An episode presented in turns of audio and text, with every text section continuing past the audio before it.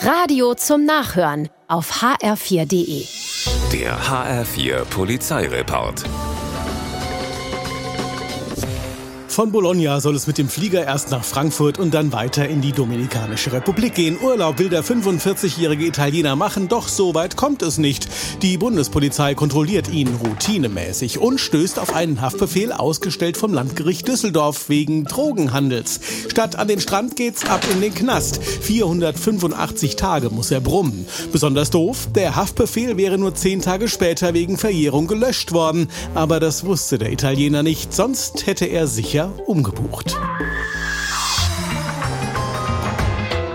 In der Frankfurter Franziusstraße zapft nachts um eins ein Dieseldieb Treibstoff aus einem SUV in seinen mitgebrachten Kanister. Die Straße liegt abgelegen im Osthafen am Main. Es ist dunkel, niemand ist unterwegs, ein perfekter Ort. Wenn da nicht auch die Feuerwache 40 der Berufsfeuerwehr wäre. Das hat der Dieb offenbar übersehen und so kommt es, dass die Besatzung eines vom Einsatz heimkehrenden Löschzugs den Dieb bemerkt.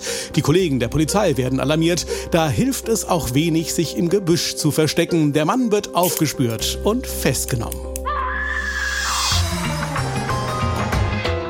Fahrraddemo in Hattersheim. Dutzende Radler fahren durch die Innenstadt, begleitet von der Polizei, die absichert und somit zu tun hat, denkt auch ein Drogendealer.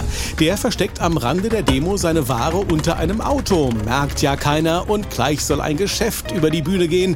Da braucht er die Ware ja sowieso. Womit er nicht rechnet, ein Streckenposten der Polizei, der ja eigentlich die Demo beobachten soll, beobachtet auch ihn.